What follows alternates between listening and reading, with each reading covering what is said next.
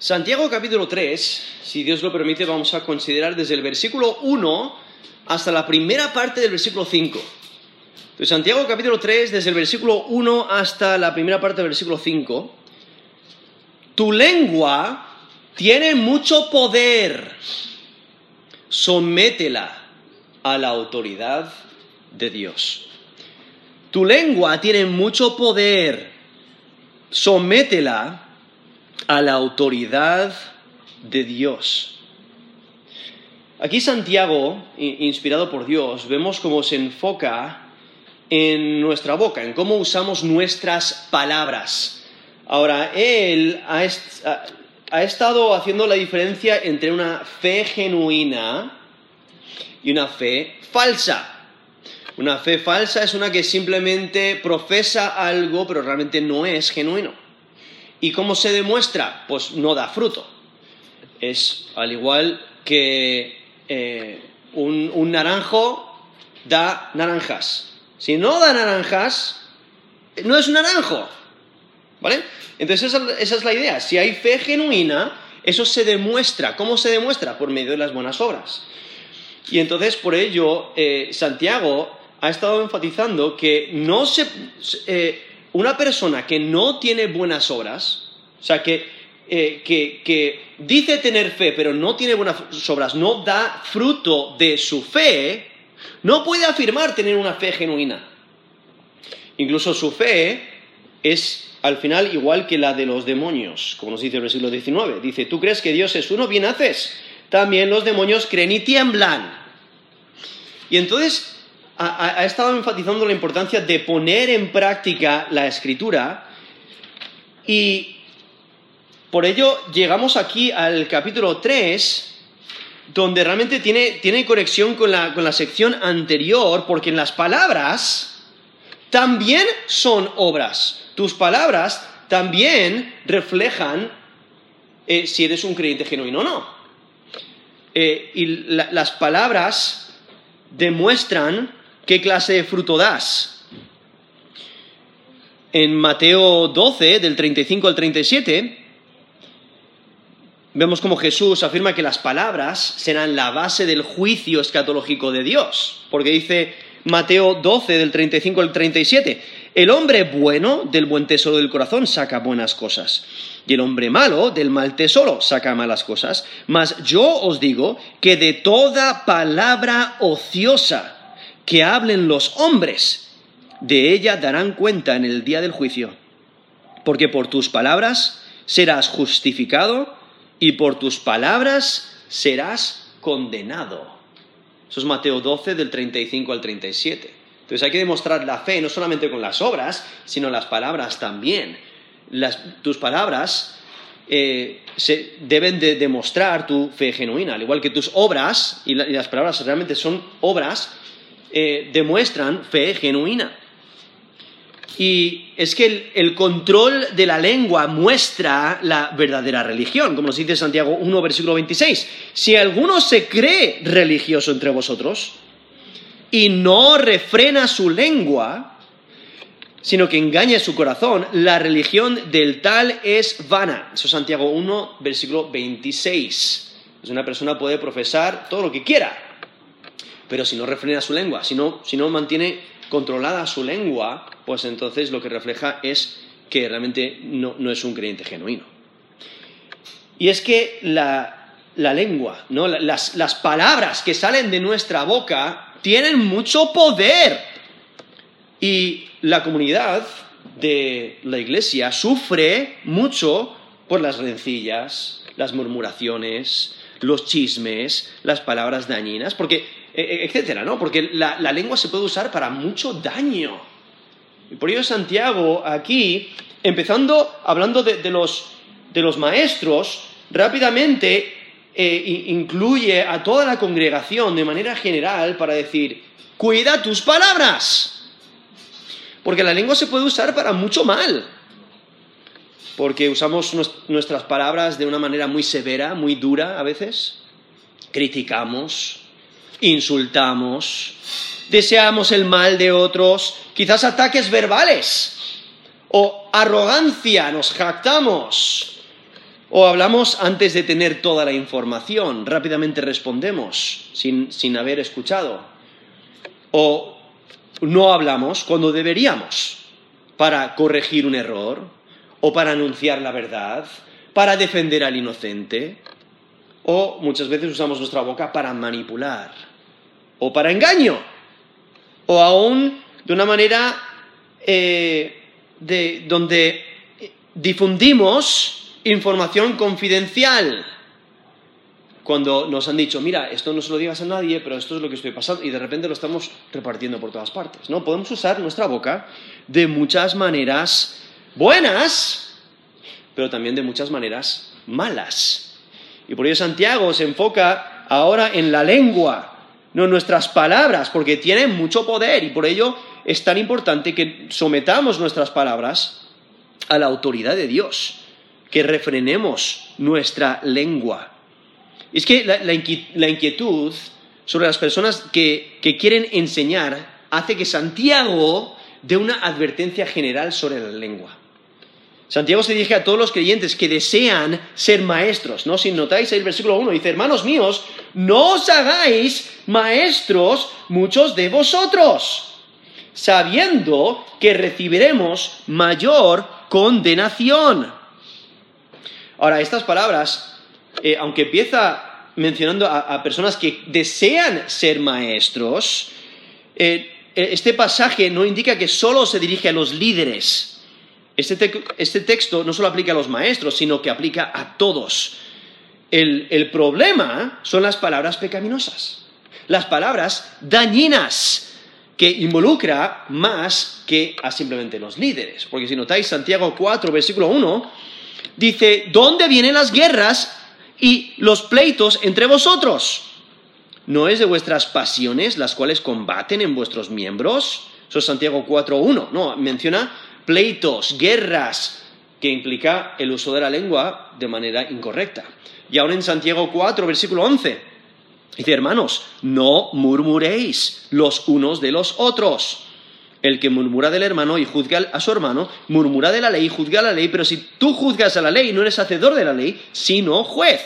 Eso es Santiago 4, versículo 11, donde resalta que no solamente los líderes eh, eh, no, solo se dirige directamente a los líderes, porque no solamente los líderes tienen problemas con la lengua, sino todos. Y por eso hay que proteger nuestras palabras, proteger la lengua, frenar la lengua. Y aquí vemos en Santiago capítulo 3, eh, considerando la, la, estructura de estos primeros 12 versículos, Santiago advierte de la dificultad de controlar la lengua. Así es como empieza en versículo 1 y versículo 2. Luego del versículo 3 hasta el versículo 6 muestra el, poder de la lengua, que es increíble. Aunque es un miembro tan pequeño, pero tiene mucho poder.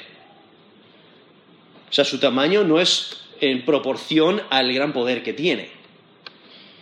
Y lo ilustra de diferentes maneras. Lo ilustra como el, eh, eh, el freno en la boca de los caballos en versículo 3, lo ilustra también como el timón que gobierna una gran nave en medio de impetuosos vientos y luego como una chispa o un pequeño fuego hace un gran fuego. Y entonces viendo el, poder de la lengua. Y luego del versículo 7 al versículo 8 resalta como la lengua es extremadamente difícil de controlar. Y luego del versículo 9 al versículo 12 que la lengua tiene dos caras demostrando su pecaminosidad. Pero si Dios lo permite, vamos a considerar desde el versículo 1 hasta la primera parte del versículo 5. Y, tenemos que recordar, nuestra lengua tiene mucho poder. Por eso tenemos que tener cuidado, eh, frenar, frenar nuestra lengua y someterla a la autoridad de Dios. Aquí empieza hablando de, de los maestros pero realmente rápidamente se vuelve a toda la congregación. Hay que cuidar la lengua. Quiero leer el texto, dice, hermanos míos, no os hagáis maestros muchos de vosotros, sabiendo que recibiremos mayor condenación, porque todos ofendemos muchas veces.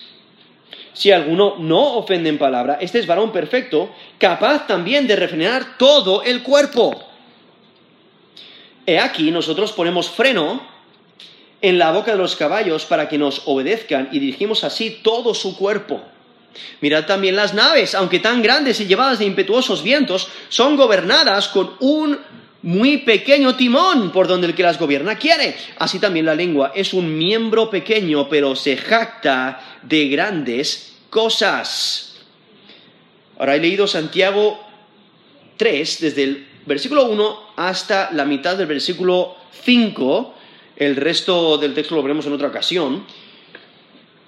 Pero aquí el, el versículo 1 vemos, realmente nos presenta el tema el tema del pasaje, que es el potencial destructivo de la lengua. E, en vez de empezar inmediatamente con su tema para esta sección, Santiago disuade a sus lectores eh, de, ser maestros. Lo cual eh, hay, que recordar que la enseñanza en la iglesia es un don que Dios da, ¿no? nos dice en 1 Corintios 12, versículo 28, vemos como el apóstol Pablo destaca el don de la enseñanza en su lista de dones espirituales. En 1 Corintios 12, 28 dice, a unos puso Dios en la iglesia, primeramente apóstoles, luego profetas, lo tercero, maestros. Y, continúa, ¿no? Con, con, diferentes dones. Eso es 1 Corintios 12, versículo 28. También en Efesios 4, versículo 11. Dice, él mismo constituyó a unos apóstoles, a otros profetas, a otros evangelistas, a otros pastores y maestros. ¿No? Eso es Efesios 4, versículo 11. Entonces, vemos este, el, don que Dios da, Dios reparte los dones a cada uno, a, cada creyente conforme a su voluntad, y entonces da dones eh, especiales de, enseñanza, como nos menciona ahí a los, pastores maestros, ahí en Efesios 4, 11.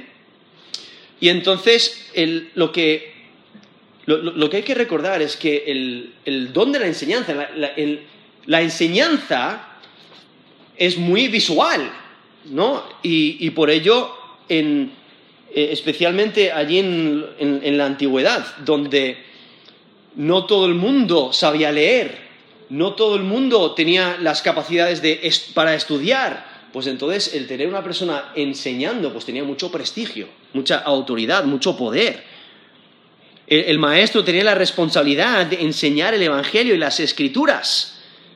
Y especialmente en esos tiempos, eh, aquí hay que recordar que Santiago, nos dice Santiago 1, versículo 1, fue escrita las doce tribus que están en la dispersión, entonces los dinatarios originales eran israelitas, ellos están acostumbrados a los rabís, ¿no? a los, los maestros judíos, y ellos se les respeta mucho, tienen mucha autoridad. Entonces, un maestro en la iglesia primitiva hubiera tenido prestigio.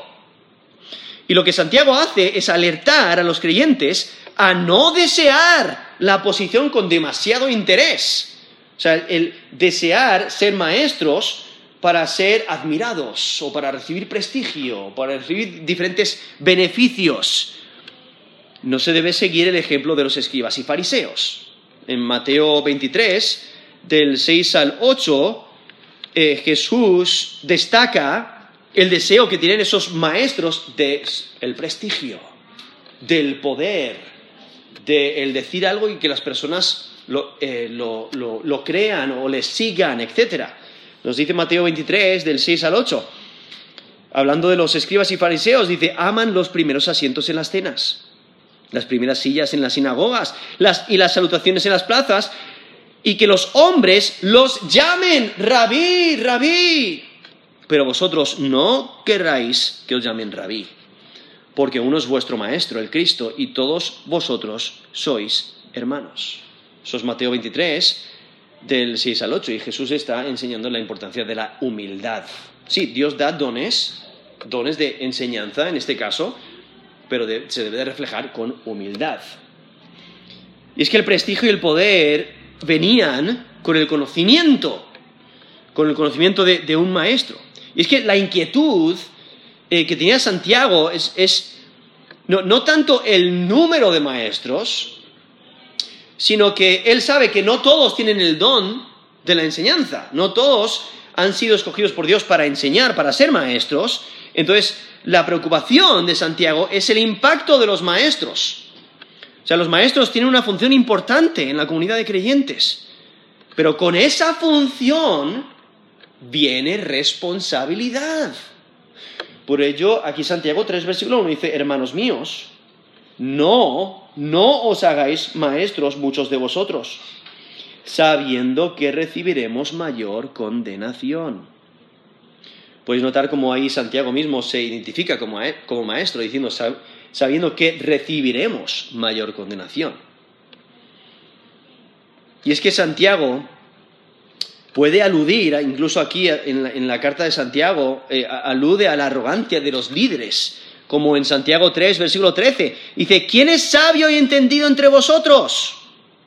Muestre por la buena conducta sus obras en sabia mansedumbre. Eso es Santiago 3, eh, versículo, eh, versículo 13. Y continúa el texto donde menciona posiblemente a maestros incompetentes, que eran una, de las causas de los celos, de las contenciones, de los pleitos, de las murmuraciones, de las palabras dañinas.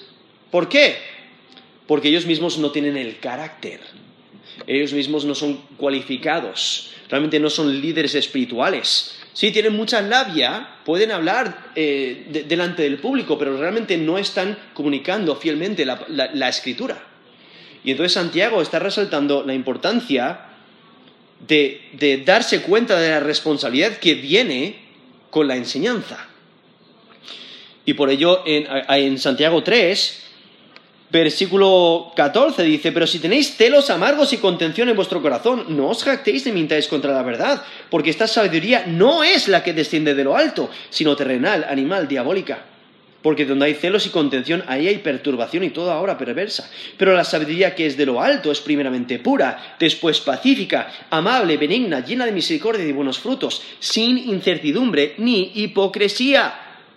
Y el fruto de justicia se siembra en paz para aquellos que hacen la paz. Y continuando al versículo 1 del capítulo 4, dice, ¿de dónde vienen las guerras y los pleitos entre vosotros? ¿No es de vuestras pasiones las cuales combaten en vuestros miembros?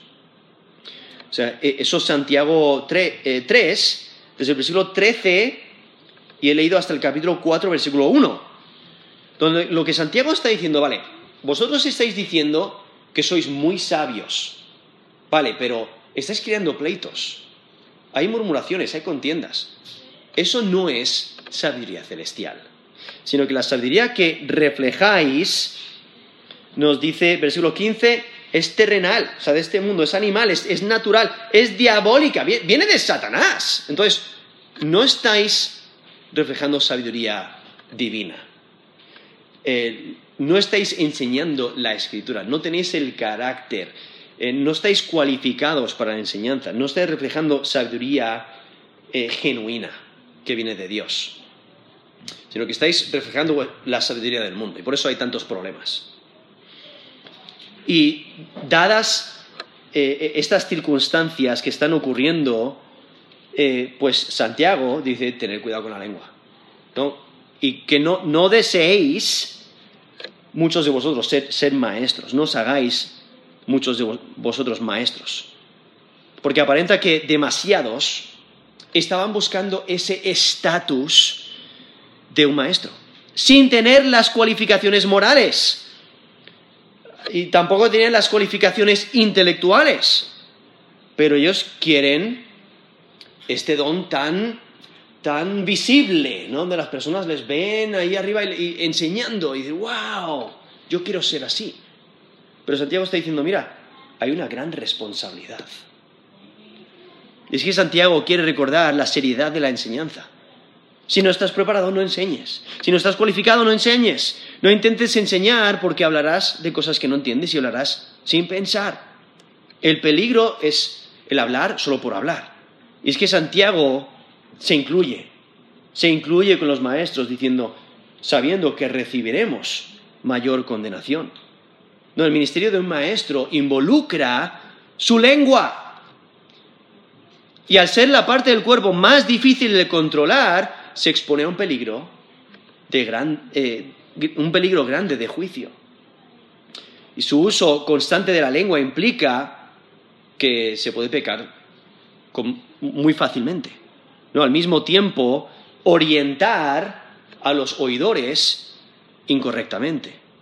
Y por ahí los maestros llevan la responsabilidad del bienestar espiritual de aquellos con quien ministran. Por ellos serán examinados con más cuidado por el Señor. Por eso nos dice, sabiendo que recibiremos mayor condenación. hay un estándar más alto para los maestros. Los que enseñan tienen mayor condenación porque son ejemplos a seguir. El estándar para un maestro es más alto porque influye a otros. Porque a un maestro le es más fácil exaltarse, es más fácil perder el enfoque. Y aquel que enseña tiene influencia en el pueblo y tiene la posibilidad de hacer más daño. Mientras más habla, más posibilidad hay de pecado. Y si un maestro enseña error, entonces los que le siguen, o los, oidores, o sus estudiantes, etcétera, estarán en error. Por eso Lucas 12, versículo 48 dice, al que mucho se le haya confiado, más se le pedirá. Es como en, la escuela. Si, un estudiante en una clase eh, eh, no aprueba, bueno, pues es la culpa del, estudiante. Pero si toda la clase no aprueba, hay que considerar el profesor. ¿no? O sea, el profesor es el que lo está haciendo mal, no está enseñando a sus estudiantes correctamente. O sea, si los estudiantes están en error, el maestro tiene mucha de la culpa por no estar en lo correcto. Ahora, eso no niega la responsabilidad del estudiante. El, estudiante tiene que asegurarse de lo que le están enseñando es la verdad.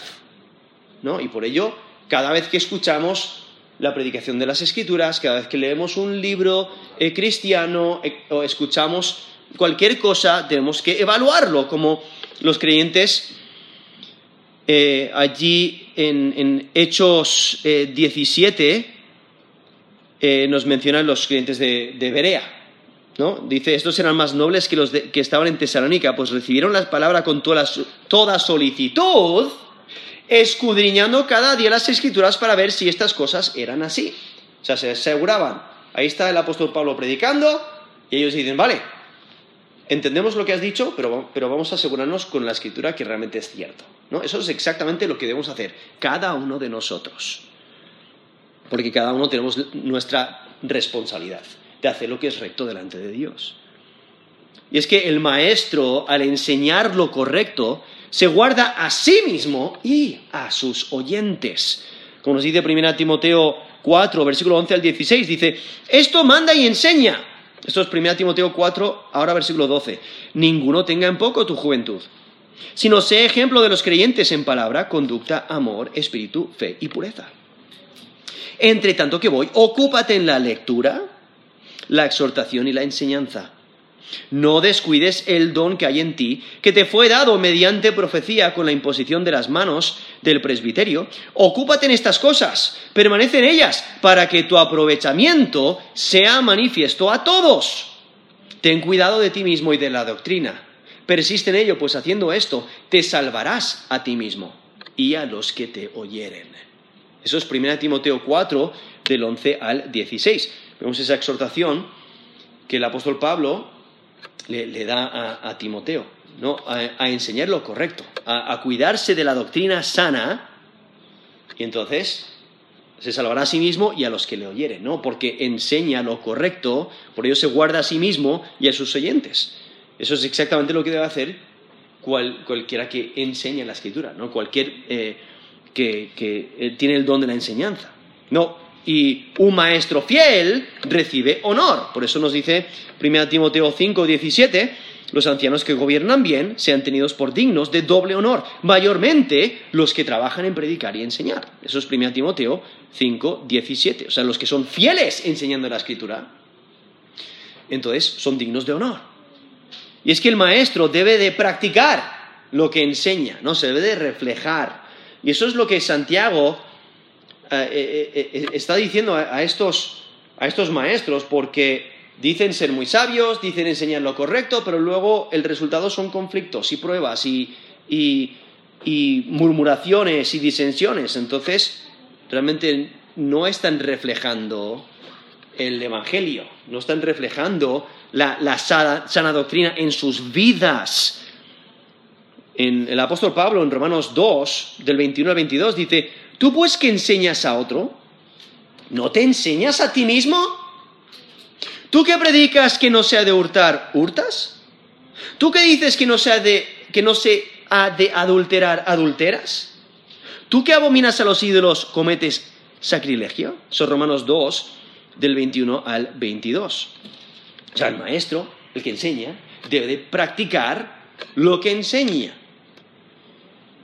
Y es que solo, si solo se enseña para jactarse, para exaltarse, para que las personas le aplaudan o para tener alguna clase de prestigio o, honor o poder, etc., no habrá recompensa, sino juicio.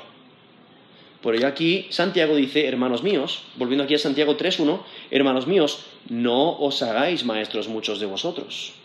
Porque él conoce el problema que está ocurriendo. Personas están diciendo, sí, sí, yo soy maestro, estoy estudiando, etcétera, y quiero enseñar, y, tienen ese deseo por el, prestigio y el poder, eh, por el honor. Pero, dice, hay un estándar mucho más alto para los que enseñan. Por ello, no seáis, no, no, no, tengáis ese deseo. Eh, porque a un maestro se le requiere más, porque tiene mayor conocimiento. Ahora, lo que hay que entender es que Santiago no quiere desanimar a aquellos que, eh, que tienen el don. O sea, Dios ha escogido a algunos y les da el don de la enseñanza. No es para desanimarles, sino es para desanimar a aquellos que no tienen el don de la enseñanza, que solamente quieren enseñar por el prestigio, por el honor. Es que Santiago quiere advertir del peligro a aquellos quienes quieren ese ministerio por motivaciones arrogantes, motivaciones engañosas. Y por ello vemos a los escribas y los fariseos que eran un mal ejemplo. Incluso Jesús dice en Mateo 23, de 2 al 3, dice, en la cátedra de Moisés se sientan los escribas y los fariseos. Así que, todo lo que os digan que guardéis, guardadlo y hacedlo. Mas no hagáis conforme a sus obras, porque dicen y no hacen. Eso es Mateo 23, del 2 al 3. O sea, eran malos ejemplos. Enseñaban la ley, la ley de Dios, pero no la practicaban. Aún en Marcos 12, del 38 al 40, dice, guardaos de los escribas que gustan de andar con largas ropas y aman las salutaciones en las plazas y, las, y las primeras sillas en las sinagogas y los primeros asientos en las cenas, que devoran las casas de las vidas y por pretexto hacen largas oraciones, estos recibirán mayor condenación. Esos Marcos 12 del 38 al 40, ¿no? Reciben mayor condenación, reciben mayor juicio. ¿Por qué? al ser maestros, conocen más, tienen más conocimiento. Eh, como sabéis, yo enseño niños pequeños. Y yo tengo ciertas reglas en clase. Pero a los, niños nuevos que llegan a clase hay ciertas reglas que quizás ellos no entienden. Entonces, a un niño que, quizás lleva ya eh, lleva tiempo conmigo en comparación con alguien que no, pues hay diferente clase de severidad en el, en el juicio, ¿no? Sí, hay que cumplir las reglas, pero, ah, este nuevo no sabía la regla. Entonces, como no sabía la regla, pues entonces el castigo es menor que aquel que sí sabe la regla. ¿No? Hay que, hay que cumplir las reglas. Creo que entendéis el concepto, ¿no? Tú sabías que no se puede morder, o que no se puede pegar, o que no se puede tirar del pelo. ¿Vale? O tú sabías que no puedes abrir la puerta sin permiso. Obviamente hay, cosas que se enseñan en las, clases y los padres lo enseñan, entonces no se puede hacer, ¿no? Pero luego hay cosas como no se puede abrir, no se puede abrir la puerta sin permiso, ¿no? Entonces, Uno nuevo no lo sabe. Entonces, abren la puerta, ah, no se puede abrir la puerta sin permiso, así que no lo hagas. ¿Vale? Pero a alguien que sabe, ya, ya, se, ya se ha comentado varias veces.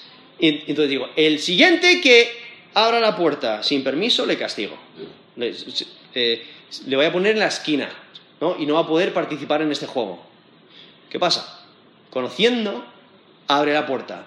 Hay un juicio diferente, ¿verdad? Creo que entendéis el concepto. Y por eso aquí está diciendo, mira, los maestros que han estudiado saben más, mayor condenación. Eso es lo que Santiago está diciendo. Por eso dice, hermanos míos, no os hagáis maestros muchos de vosotros, sabiendo que recibiremos mayor condenación. En versículo 2 dice, ¿por qué? Ahora aquí Santiago da la explicación del versículo 1. Dice, porque todos ofendemos muchas veces. Si alguno no ofende en palabra, este es varón perfecto, capaz también de refrenar todo el cuerpo. Es que la lógica es que los maestros son más vulnerables a juicio porque eh, usan regularmente la lengua.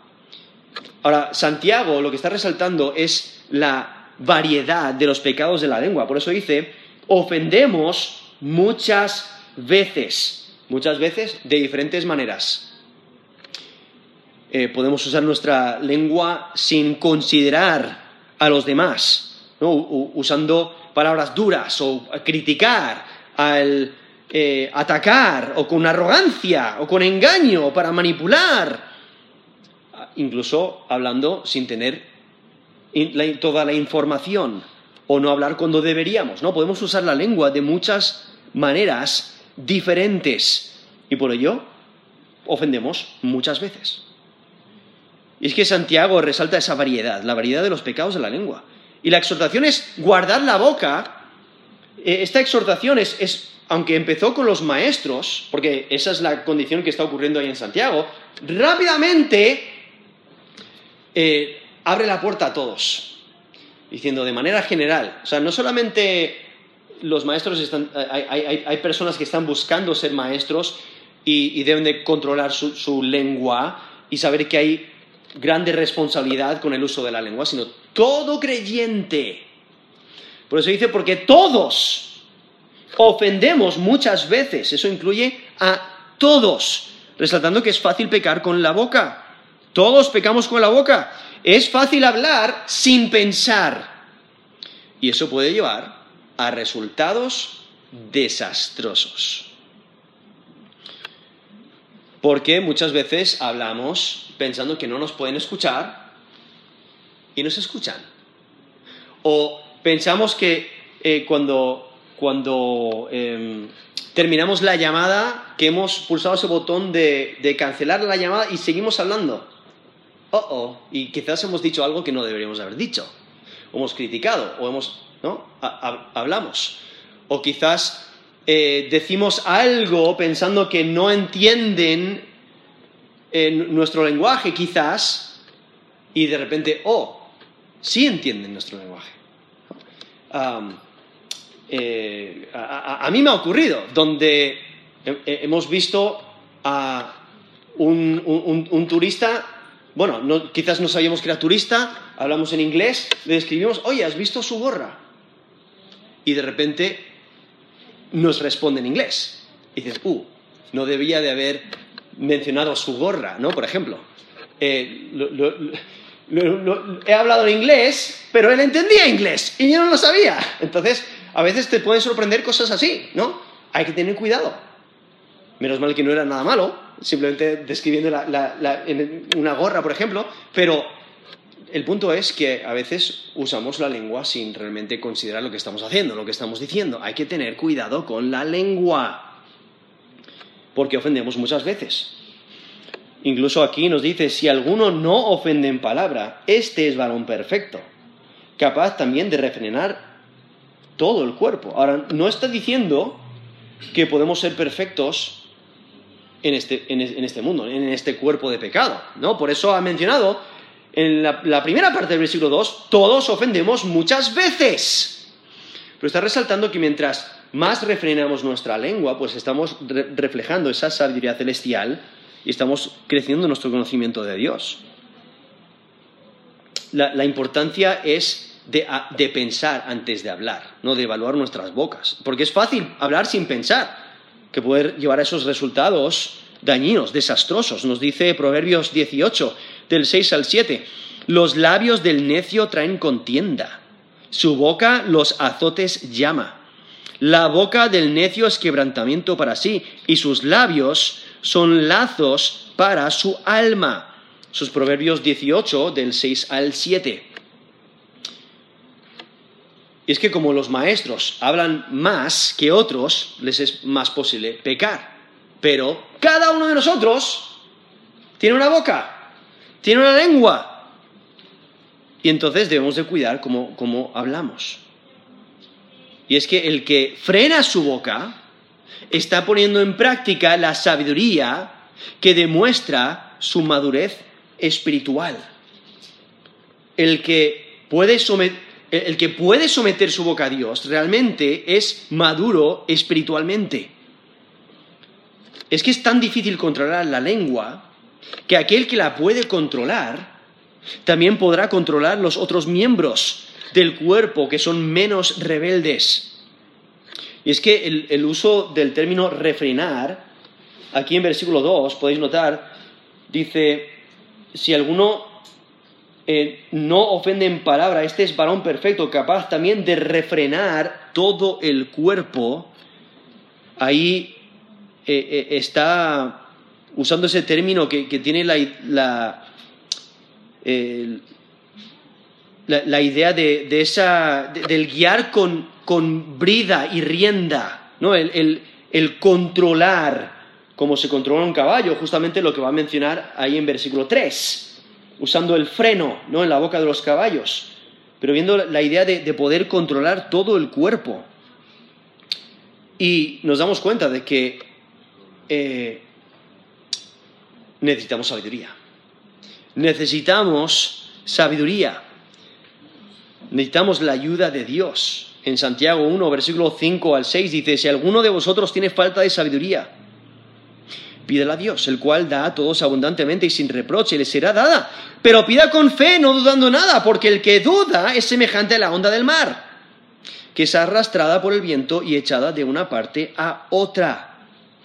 Entonces, viendo nuestra necesidad de proteger nuestra boca, nos damos cuenta que necesitamos ayuda para proteger nuestra boca, necesitamos sabiduría para saber cómo hablar.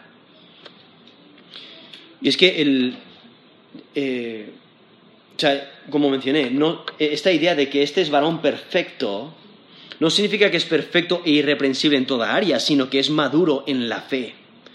Porque nos dice Proverbios 10, 19, en las muchas palabras, no falta pecado, mas el que refrena sus labios es prudente.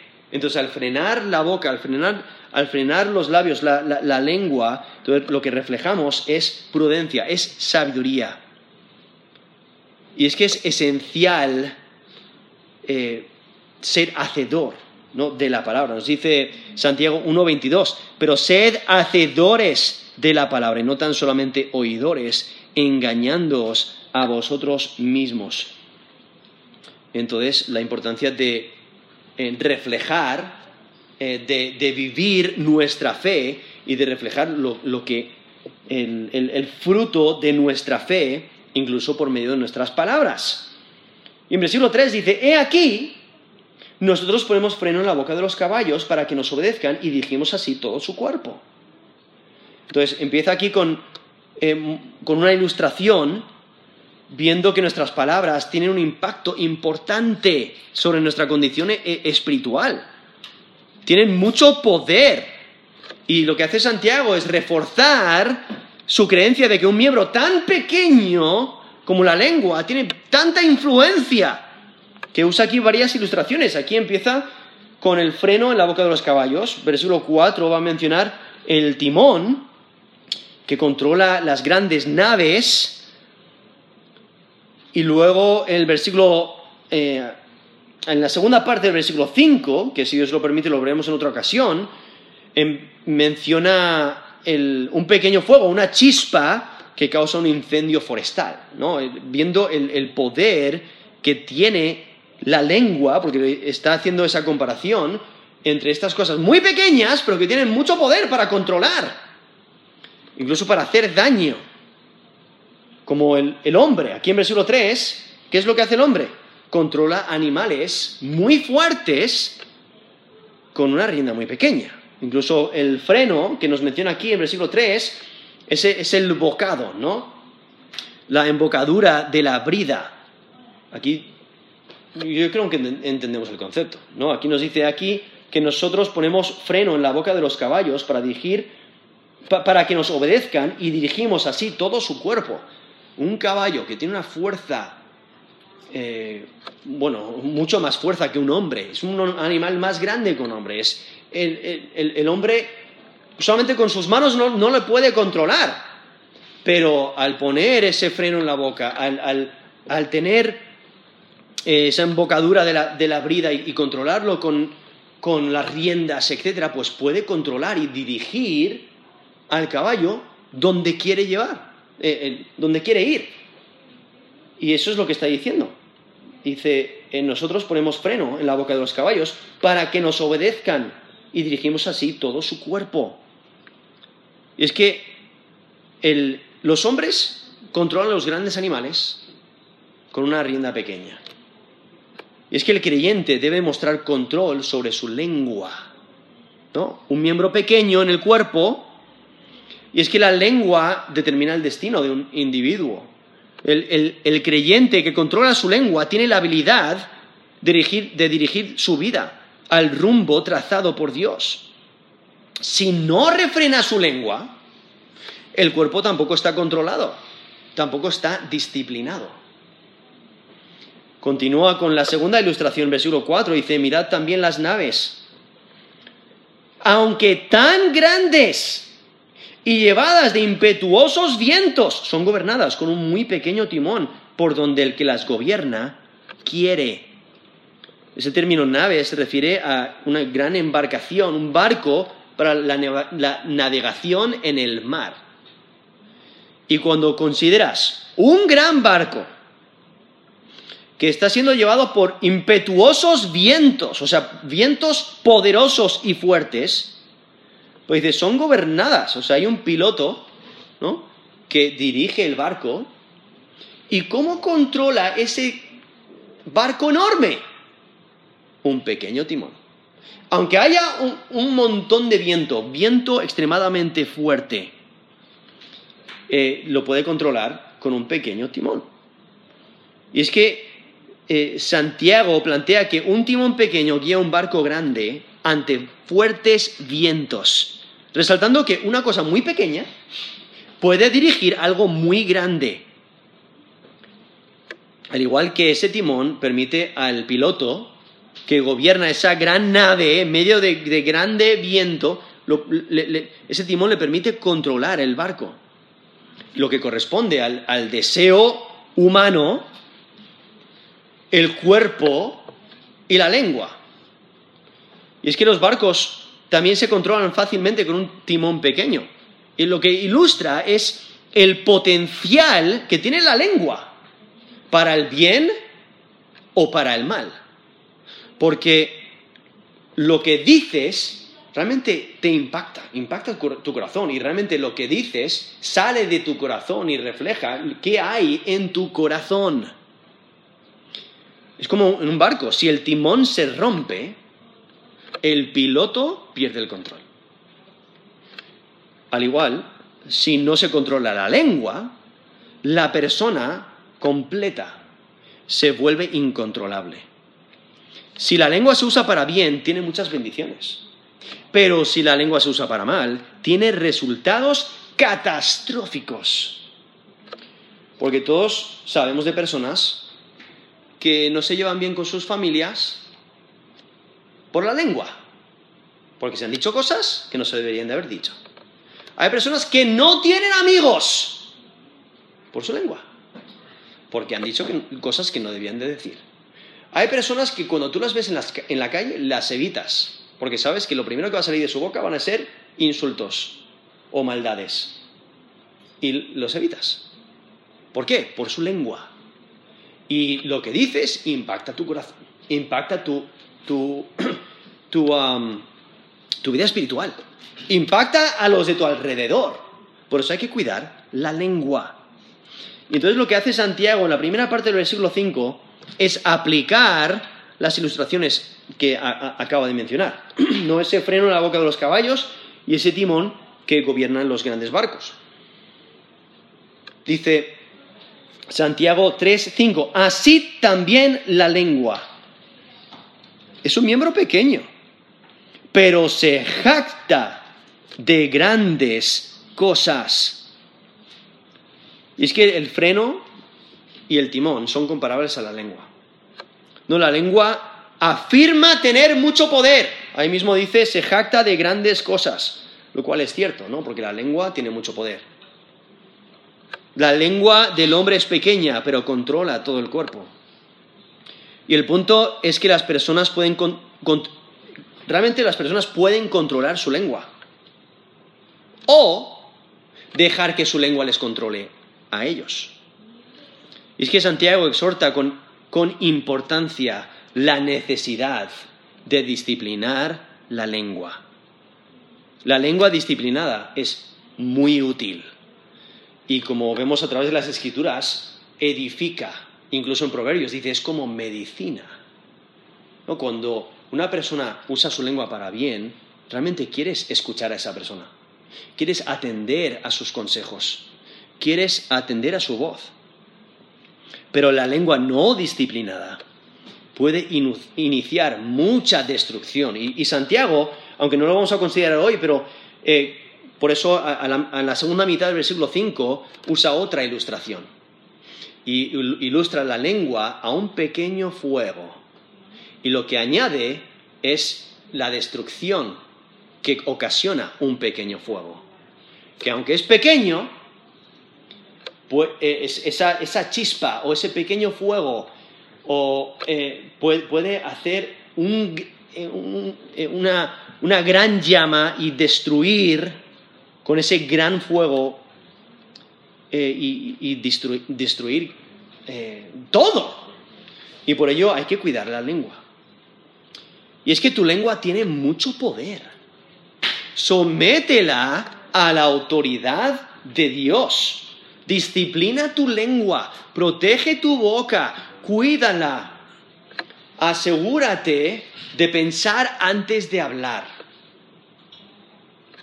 usa tu lengua para bien. Edifica con tu lengua.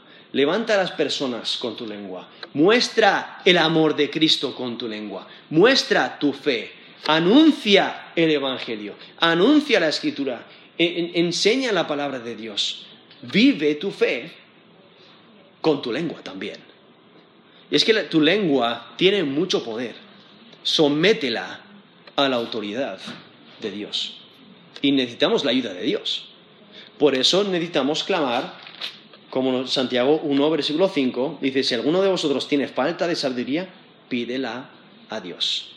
Porque quizás estás diciendo, yo no puedo solo. Y es cierto, no puedes solo. Necesitas la ayuda de Dios. Necesitas sabiduría que solamente Dios da. Y por eso hay que clamar para que Dios te dé sabiduría. Y hay que clamar y pedir con fe, no dudando nada, nos dice Santiago 1.6. Y es que tu lengua tiene mucho poder, sométela a la autoridad de Dios. Vamos a terminar en, en oración.